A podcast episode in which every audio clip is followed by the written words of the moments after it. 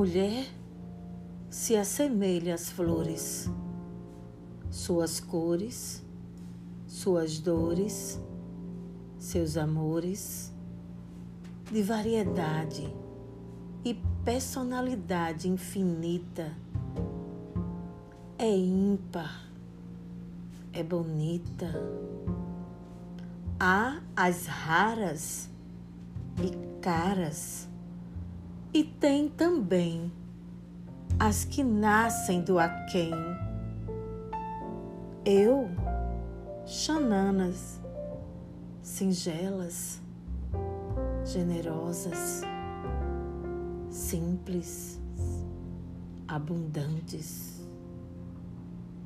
E você?